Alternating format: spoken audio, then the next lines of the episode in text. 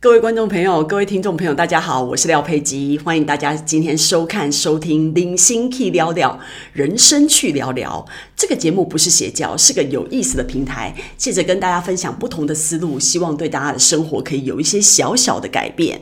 然后呢，今天呢，已经就是你知道过年期间了哦，那呃，廖佩吉在这边恭祝大家新春愉快。那相信呢，过年的时候呢，大家的手上都有很多的红包啊，对不对？那当然是。到我们这个年纪，只有发红包的份啦，是，所以就是没有办法拿到红包。那但是呢，所以既然是一个拿红包的情况呢，廖佩琪就来今天跟大家谈一谈呢，就是。我觉得金钱观是蛮能够呃影响跟贯彻一个人的一生，我觉得这是蛮好玩的。那廖佩基自己有很多一些小的故事啊，来来跟大家分享一下呃我的金钱观，然后是怎么养成的。呃，我觉得呢，我的整个金钱观受到我外婆跟我妈妈的影响非常非常的巨大。那我外婆跟我妈妈呢，我觉得是台湾如果有一个勤俭抠门比赛的话，我觉得我的外婆跟我妈妈应该不是属。数一就是数二这样子的人群，他们是非常非常的勤俭抠门的。那呢，我被从小是被我外婆带大的，然后后来又呃跟我妈妈很亲密的关系呢，所以。其实廖佩基一一直是一个尤尤其是从小到大一直是一个非常节俭的人。那这件事情呢，到现在我这个年纪，当然是逐渐的，就是呃去改变。但是呢，其实你知道，就是江山易改，本性难移。所以很多东西，其实你你说你要改变吗？也不是这么的容易。我觉得在这边可以举一个例子哦，我觉得蛮好玩的。不不是一个，举几个例子，我觉得蛮好玩的。首先呢，我觉得因为我小时候是刚刚说了嘛，是我外外婆带大的。那呢，呃，所以那时。时候我是在跟外公外婆在我外公外婆家长大，然后我外公呢是在夜市摆摊，吼卖眼镜的，然后所以呢我就常常在夜市游荡嘛，吼，所以那时候我记得印象非常深刻，那一年我大概五岁，就是幼稚园的年纪，然后呢因为在夜市晃嘛，就看到呢有两个紫色的绑那个头发的圈圈，然后呢非常的可爱，然后所以我那时候就自己一个人跑去问老板，我说老板这个圈圈多少钱？然后老板跟我说十二块，然后我就回头跟我外婆讲，我就说阿妈，我要那个十二块的那个拳拳，然后阿妈就回过头来跟我讲说，你就自己买。那你想想看，我才五岁，我怎么自己买？所以那时候我就是你知道，想尽各种的办法，在想说我要怎么得到这十二块，怎么样去赚钱。所以其实我人生的第一份打工是我五岁的时候。所以五岁的时候呢，我就开始要打工。那打工我那时候想说怎么办？我外婆居然跟我讲说要自己买。所以我回家的时候呢，就是你知道我周围的亲人就是第一遭殃的对象。然后，所以那时候我回去的时候呢，我马上就跟我二舅讲，我说二舅，我要帮你打工。那我二舅呢，也是在摆摊的，然后所以呢，他有很多在卖很多那种运动器材的部分。然后呢，我就跟我二舅讲说，那个请他雇佣我。然后二舅就觉得很好玩，他就问我说，那怎么雇佣你呢？我说我帮你搬货，一次五块。啊，其实我对于五块也没有什么概念，因为我只是觉得说，诶，十二块如果一次跟我二舅讲说十二块，感觉好像赚人家很多钱，是不是有点不公不义？所以我就呢自己觉得说，应该五块是一个合理的价钱。所以我就跟我二舅讲说，我觉得我想要帮他打工。那我二舅说，你那么小，你也搬不了什么东西啊。然后等下把我东西摔坏了，我不是更倒霉吗？所以我二舅其实没有要理我的意思。但是呢，你知道廖佩基这个人呢，要做的事情一定做得到。所以我就不管三七二十一呢，把他要的货呢，不管他的货到底是要还不要，全数帮他搬到他的车子上。然后我二舅其实非常哭笑不得，因为有一些货他其实是没有要搬到那个车子上的。然后反正我就不管三七二十一，就是这样瞎搞一通。然后把它全部搬到车子上之后呢，我就跟我二舅讲说：“好了，我的工作结束了，请给我五块。”然后呢，反正我二舅可能在这种我一直不断的那个缠斗之下，觉得我很烦呐、就觉得好算了，就用五块打发我，他就真的给我五块。那呢，我在跟他缠斗的过程中呢，我二舅妈在旁边看到了，然后他就跟我讲说：“哎，那你真的要赚钱吗？”我说：“对呀。”然后我二舅妈就她就比较温柔嘛，她就跟我讲说：“哎，那廖佩基，如果你想要赚钱的话呢，那你来帮我贴那个我二舅妈在卖那个手环，然后上面要贴那个标价嘛，然后所以呢，那个我二舅妈就说，如果你帮我贴好的话呢，那我也就给你五块。然后我非常的高兴，我觉得我真的找到人生第一份工作了，有雇主愿意雇佣我，所以我就非常高兴的上楼呢，然后就是二话不说帮我二舅妈一个一个贴好。然后贴完以后，我二舅妈非常的高兴，她就夸奖我，她就说：“哎，你手很巧哎，这样贴真的很整齐。”然后我二舅妈非常慷慨的马上给我五块。那结果呢，那一天我就凑到了十块。然后晚上呢，我就继续再冲到夜市里面去，然后跟那个夜市的那个老板讲，我就说，哎，我那个紫色圈圈还在吗？然后那个夜市老板说，在在在在这。然后呢，我就跟他讲，我就说，你可以帮我保留下来吗？因为我现在已经存到十块了，我只差两块，所以那个呃，我可能快要可以来买这个圈圈了。然后夜市老板说，不可能哦，如果今天晚上有人要买的话，我不可能就是帮你保留啊，因为毕竟你也不是真的一定有办法真的在买。我就跟老板讲说，没有，我真真的会买。然后呢，老板说不行，反正他就是不答应我就对了。所以我为了还没有抽到那两块，非常的着急。然后呢，又隔了一两天呢，我不知道，我现在已经记不起来我到底用什么方法。反正到最后呢，我真的就在三天之内，我就凑到这十二块，然后去买了我这个紫色的圈圈。那个紫色的圈圈，一直到我三十几岁都放在我的抽屉里。这是我人生为自己打工得到的第一份东西，非常非常的珍贵。所以你们就会知道，就是说呢，其实你看我外婆还是完全就是你知道不宠小孩的哦，是说一不二这种个性，所以她不会因为你在这边哭闹啊，然后或者是说这边一直说想要，他就会买给你，他就是觉得不行，然后所以他就不买。那他可能一般的孩子会放弃，但是我就是一定想要那个东西，我就是一定要得到。然后呢，第二个例子就是呢，我外婆会带我，她自己想要，她也是喜欢吃冰，我也。非常的喜欢吃冰，所以我们祖孙两个人都非常喜欢吃冰。然后呢，那时候在夜市的时候呢，他常常就会跟我讲说：“哎，廖佩基，你要吃冰吗？”那我就说：“好，我要吃冰。”然后呢，我外婆就会带我去那个冰店。然后那个冰店老板每次看到我们祖孙两个呢，其实都是一张臭脸。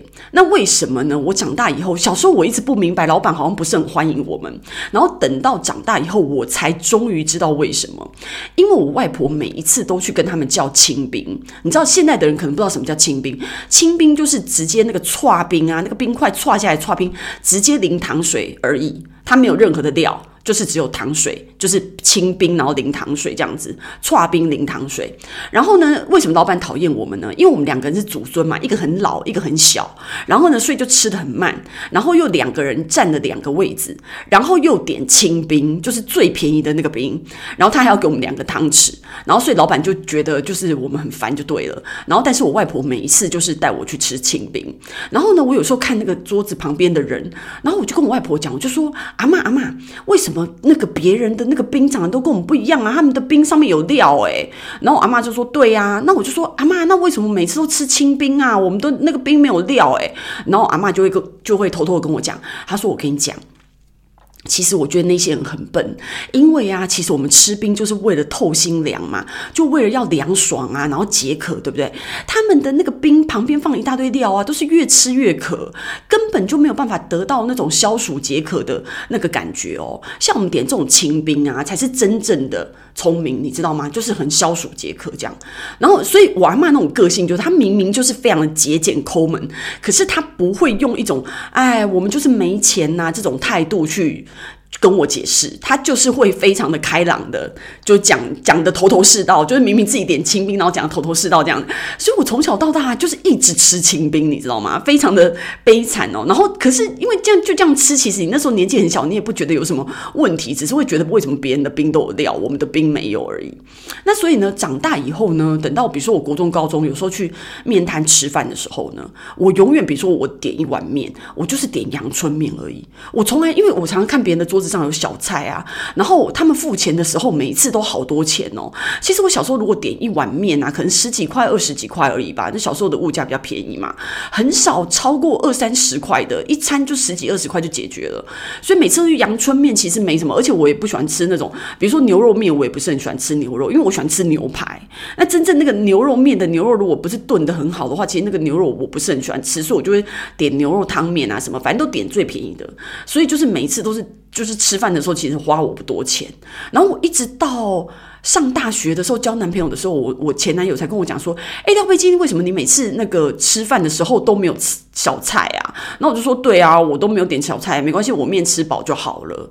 然后他就会说不行啊，就是人家就是要吃小菜什么的啊。然后所以他就会很慷慨的帮我点一些小菜。所以我是到大学之后，我吃面就是在路边摊吃面的时候才开始点小菜。以前我就是从来不曾点过小菜。那你说我家有多穷吗？其实我家也没有很穷。那但是我就是这个鬼样子，你知道吗？就是跟跟就是可能就是影响或是先天的个性。所以呢，如果可以搭公车的话，我就是搭公车，然后如果走路可以到的话，我就绝对走路，连公车都不搭。所以我是很，你很难很难把我逼到一个绝境，我才会搭计程车的。所以我以前在外商公司工作的时候啊，我常常看到那种职位比我低哦，薪水根本只有我一半的同事。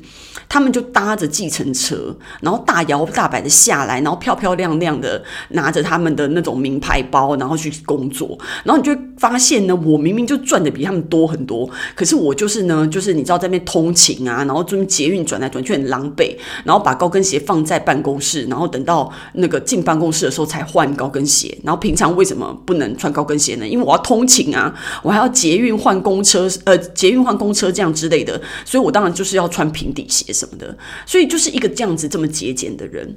那这个就是我的金，就是之前呐、啊、比较年轻时代的金钱观。那这样的金钱观呢，我觉得，呃，怎么讲呢？它好处就是说我真的是比较能够存钱。那坏处就是其实，嗯，有点就是就是太苦读自己了，你知道吗？对自己太严苛了。我觉得这是一个点。不过有另外一个点，我觉得倒是。嗯，跟我平常的行为不太一样的，就比如说我买东西好了，我虽然绝对不会去买名牌，就算我有钱，我也不会去买名牌，因为我觉得名牌我没有办法用得很舒服，因为我会觉得因为很贵嘛，所以你就会有一种保护的心态或什么的。然后我觉得，我觉得如果真的非常有钱的，他用他可以用用很正常的态度去使用名牌，当然无所谓。但是我觉得我就是。我我我自己觉得名牌的价格，我觉得不合理啦，所以我会买高品质的东西，但是我不会买这么夸张的名牌，比如说什么凯利包啊，一个一个包包五六十万，我觉得那根本就是神经病，你就可以买一台车了，为什么要买那个包？我搞不懂啊！就就算我有五六十万，我也不想要这样花。那我这样讲，有可能就是我很贫穷嘛。如果你的身价有一两亿的人，他根本就不会管那五六十万是什么。那我就觉得一两亿的人，他去买那个什么凯利包、铂金包，随便他。但是对于我们来讲，我们就不会去这样花钱嘛。那但。但是我觉得我那时候在呃，我自己可以买衣服，就自己赚钱。十八岁以后，我开始自己打工赚钱，然后就所有的生活开销都是我自己自己打理的时候，我买衣服的时候，其实我记得我那时候大学时代，我买洋装。一件就是属于六七千块，我一出手就是六七千块哦，在那种二十年前、二十几年前，然后呢，嗯、到现在我的洋装差不多就是如果最最底底底部的啦，就最。起跳便宜起跳的也大概是六七千块，所以就等于这个二十几年过去了呢。其实我买东西的标准是一样的，我没有我我薪水不知道高几倍去了，但是我的消费的标准其实是一样的，所以就代表我的中心思想很清楚。我从头到尾就是知道我喜欢高品质的东西，然后用的长久的东西。所以就算在我没有什么钱的时候，我我我的策略就是少买，但是我一出手就是想要买好的。那那个好的东西。你用十年、二十年之后，完全就是比你平常买便宜，因为便宜东西用不久啊。然后中间可能耗时、耗力、耗电，各式各样的。我觉得就是就时间成本跟使用成本来讲，你买便宜的东西绝对没有比较好的下场。我觉得买有品质的东西才是最省时省力的。然后所以呢，呃，我刚刚只举一个例子，就是如果我买衣服的话，我觉得，我觉得我二十几年来我的标准都是差不多的。那所以这个这这一点来讲的话，就是一个高品质的东西。我。记得，嗯，但是我我对于那种消耗财啊的那个看法就是不太一样。比如说，我记得我舅舅以前就很喜欢笑我，他就说我我带我妈妈呃玩的这一二十年里面呢、不知道可以买一两台宾士车这样子的预算呢。然后他说，你看，如果是我的话，我就是会去买宾士车啊，我为什么要出去出国去玩呢？可是对我来讲，我觉得。买一两台宾士车，每天宾士车在那开来开去有什么？你知道吗？其实宾士车是一个有替代性的啊，就是你买其他品牌的车也可以，你坐计程车也可以，都可以去替代的。但是我觉得出国旅游，你是要要有钱有闲，然后有那个心情，然后你要做这个规划去达到的。然后它是一个这么长时间的累积，然后是一个很多知识的累积建。就是增广见闻这些东西，我觉得那个不是一两台宾士车可以取代的。这是这就是我的那个金钱的观念。而且我觉得买车就是，我觉得车是一个耗材。我一直觉得车是一个耗材，因为我记得我那时候在那个呃雪梨念书的时候啊，那时候我前男友他就其实他很体贴，他就觉得说，哎，大家同学都在买车，那时候二手车其实也不贵。然后呢，他他也会开车啊，所以他就会跟我讲说，其实我们两个都有驾照，所以他就会说，哎，那这样子我要不要买一台车来开？然后我就很节俭，你知道吗？就说不用啊，我们就是通勤就好啦，走路就好啦。哦，我那时候你知道我在澳洲念书两年啊，我穿破了四双鞋。真的破哦，就是整个开口笑那种破诶，你想想看，现在还有谁会把鞋子穿破？那就是我。所以你看我走多少路，然后那时候还要在那边搭公车啊什么的，有的没有的。现在想想就觉得很笨，你知道吗？可是那时候就是会觉得很节俭，然后觉得我们两个人还年轻，你去买东西的时候都还可以扛啊什么的，都是这样硬忍耐。所以别人有车的时候，我们都没有车，不是因为我们没有钱，是因为我就是太节省，所以没有买那个车。然后回到台湾以后，我也没有买车，因为我都觉得说车这种东西其。你没有常常在开呀、啊，你没有，你又不是住在郊区，或者是因为我觉得台北市真的不需要。如果你在别的县市的话，maybe 需要。那所以台北市，然后你整个停车的时间成本啊，然后那个金钱啊，停车费也很贵、啊，然后种种加起来，我就觉得没有比较好，就对了。所以我呢就没有去买车，但是我是确定我要买房的。所以我在零九年的时候我就买房，可是我买房的时候呢，我那时候预算大概是七八百万，然后找了一年。还是找不到房子，那我妈就在笑我。我妈说：“你现在到底是在找房子，还是在跟房仲谈恋爱啊？怎么会一年都没有没有找到房子？”我就说。就真的没看到啊，然后后来那个我妈就出面跟那个房仲讲嘛，她说奇怪，你跟廖佩基两个人看房子看那么久，为什么完全都没有结局啊？然后那个房仲就很委屈的跟我妈妈讲说呢，哦，因为廖佩基预算太少啦，他的眼光想要的房子在他的预算里面根本就没有，所以就是找不到啊。然后我妈就说真的吗？那这样子到底要抬高预算到什么时候？然后结果那个房仲就说，那你就是要抬高到千万以上啊。然后所以后来呢，我们就是。这样子去看了房子，在讲了这句话以后呢，我们看的第一第一间房子就是我人生买的第一间房子。那时候我一走进去，我就非常喜欢那个房子，然后所以呢，我妈也很喜欢，所以呢，就是我妈第一次出马就成功了，你知道吗？所以呢，我就呃。然后我妈就跟我讲说，廖佩琪好，那就买这一间。我说怎么可能买这一间呢？这一千多万，我哪有这个钱？我的预算明明就是七八百万，哪来一千万啊？然后我妈就说，你就太保守了，你你明明就有钱，而且你付得起的，你那么抠门，你也没花多少钱，以后那个房贷你也 OK 的。然后我觉得其实是 OK，但是我的人就是比较保守，我不喜欢，我不喜欢把它撑到完全没有缝隙，你知道吗？所以我那时候是觉得就是非常的犹豫，然后迟疑的。可是我妈到最后她跟我讲一句话，她说，廖佩琪，你有一点点。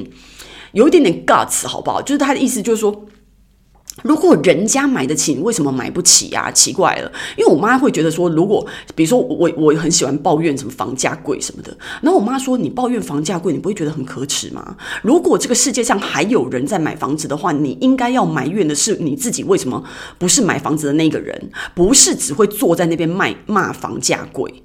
那我就觉得说啊，我妈讲这样好有道理哦。如果别人买得起，那我也要买得起。所以那时候就硬着头皮哦，真的是去买了那一间房子，然后自己独立一个人负担呢。现在想起来真的很疯。所以那时候呢，就买了第一间房子。然后后来呢，到一九年呢，我那个房子住了十年之后呢，我换屋的时候呢，我换屋的时候我又就是换屋的过程也非常崎岖啦，因为后来就是。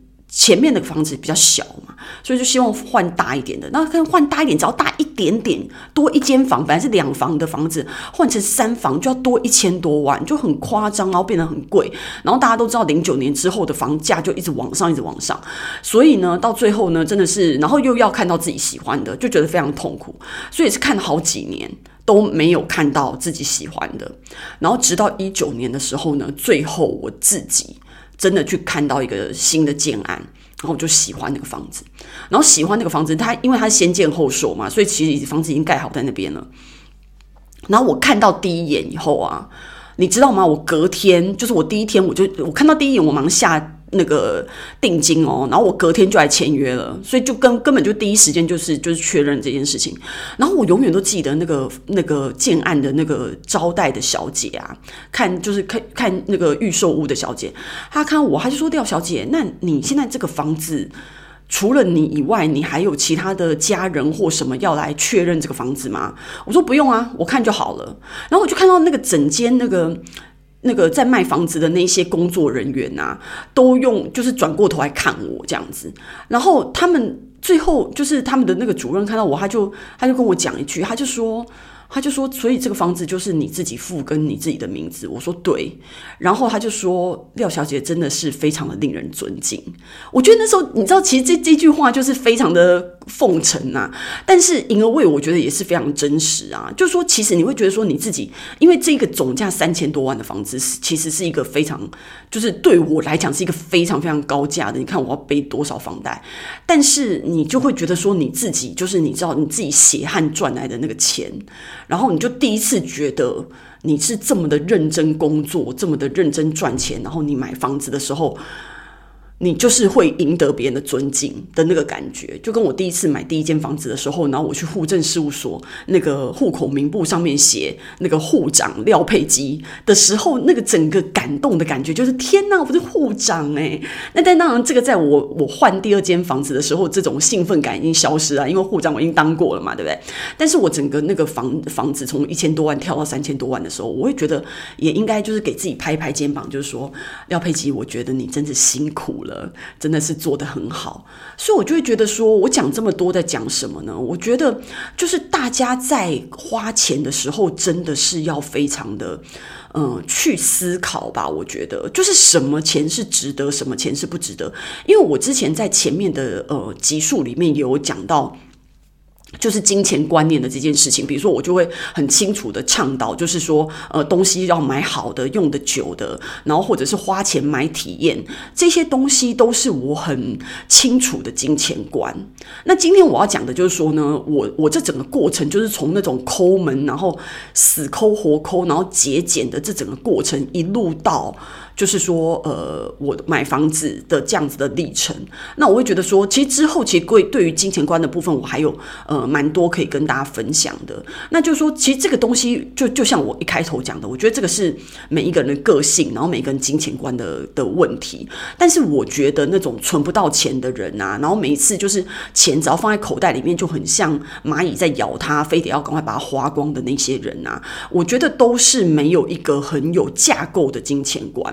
所以金钱在他手中来来去去，一直没有办法好好的放大，或者是没有办法好好的保存，都是问题。那有些人就是更可怜，他就是也不是自己花的，不知道哪里搞来的。因为就就像那个我之前说的，你自己的钱呢，如果你不用，自然有人会惦记，自然有人会觊觎你的钱。